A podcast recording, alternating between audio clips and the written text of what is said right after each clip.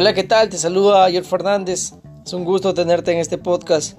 Y hoy te quiero hablar acerca de la segunda cualidad fundamental del liderazgo, que consiste en ser perfectible. Esto quiere decir que tenemos que adoptar la actitud mental adecuada para siempre ir aprendiendo ciertos aspectos que desconocemos.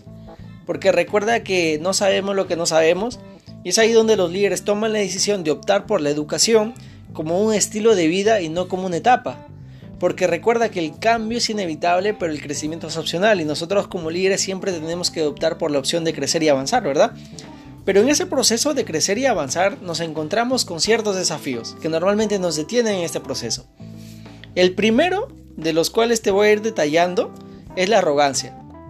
Seguramente te has encontrado con personas que creen saberlo todo y sabes, cuando uno cree saberlo todo es literalmente producto acabado porque recuerda que crecemos por lo que desconocemos, no por lo que conocemos. Así que si no nos damos la oportunidad de ir aprendiendo en un mundo que siempre está experimentando cambios, entonces es ahí donde nos detenemos y eso es todo menos bueno para un líder, ¿no? Porque un líder siempre tiene que tener la opción, perdón, tomar la posición de ser humilde.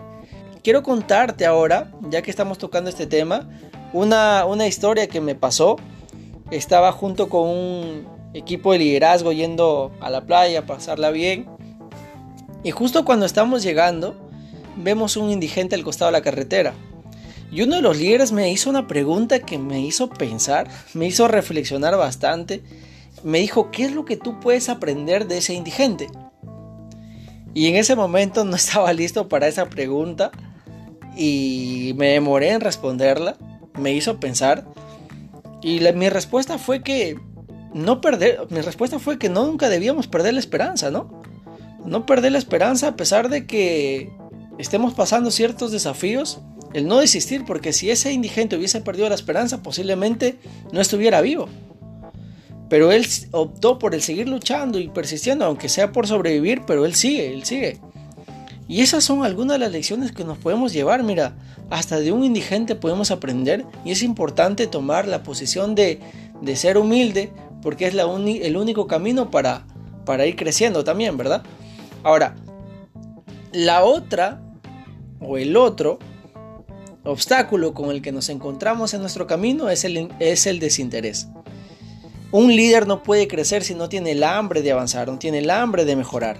Uno tiene que desarrollar ese, ese, esa habilidad para seguir avanzando porque esto tiene que ver mucho con lo siguiente, mira, no podemos ayudar a alguien que ama estar enfermo.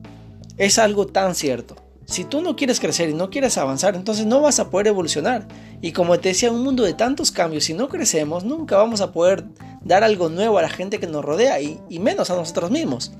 Entonces, por eso es importante que tomemos la posición de aprender, de tomar interés por aprender y como les decía en la parte inicial, hacer del aprendizaje un estilo de vida.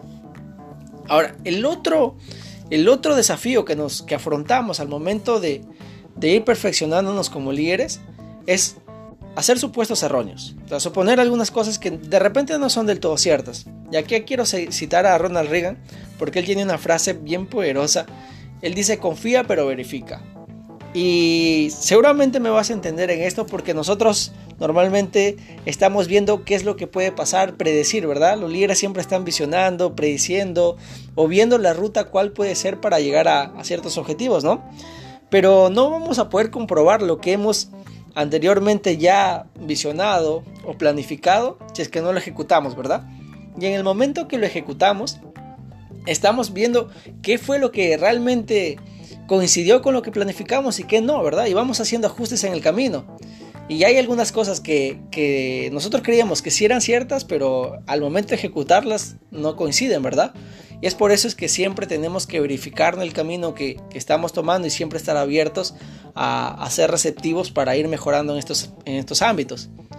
Yo te quiero hacer un llamado que verifiques estos tres obstáculos que normalmente se presentan en nuestro camino y veas la manera como tú puedes ir mejorando en este proceso de desarrollar el perfeccionamiento como líder o pulirte como líder, porque particularmente yo me he detenido en alguno de ellos y por eso es que te quiero compartir para que tú también tomes la decisión de ir mejorando en cada uno de esos puntos y cada día mejorarte como líder para que el impacto que buscas hacer se pueda materializar.